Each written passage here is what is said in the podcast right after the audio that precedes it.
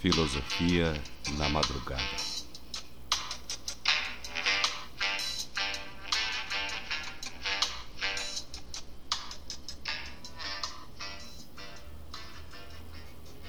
Hoje eu vou falar de uma das mais importantes mulheres que contribuiu para os fundamentos do jornalismo investigativo. O nome dela é Elizabeth Cochrane, mas ela ficou mais conhecida pelo nome, pelo pseudônimo de Nellie Bly. Elizabeth Cochrane nasceu em 1864 e faleceu em 1922. Certo dia, em 1885, ela se deparou com um artigo de jornal e o título era basicamente esse: Para que as garotas são boas? O artigo sugeria que, para poucas coisas, apenas cozinhar e cuidar dos filhos. Elizabeth, num ímpeto de, cora de coragem e de lucidez, escreveu para o editor do jornal uma carta irada em resposta ao artigo. O editor ficou tão impressionado com a escrita de Elizabeth que lhe ofereceu um emprego.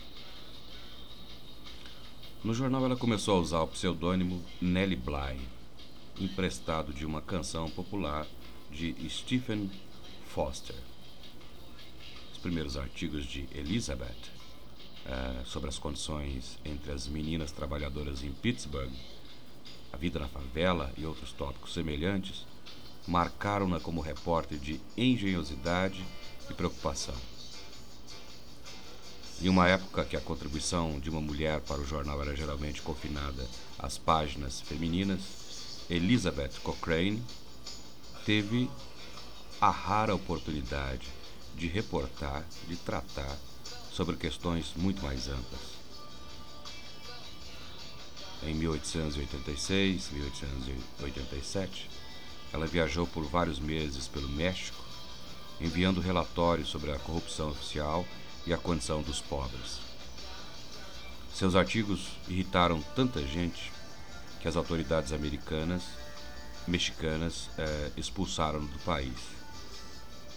Os artigos que ela escreveu nesse período foram depois coletados em uma obra de 1888 chamado Seis Meses no México. O nome de Nellie Bly, no entanto, é muito mais conhecido ah, pela pesquisa, pela investigação que ela fez em um lugar em particular que está retratado em seu livro.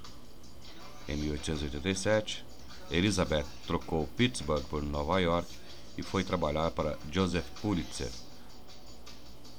Um de seus primeiros empreendimentos desse jornal foi se comprometer com uma investigação no asilo a ilha de Blackwell, agora chamada de Roosevelt.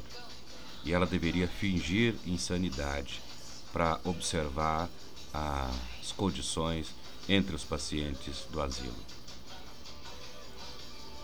Em 1887, ela publicou Ten Days in, in a Madhouse Dez Dias numa Casa de Loucos ou num asilo para lunáticos.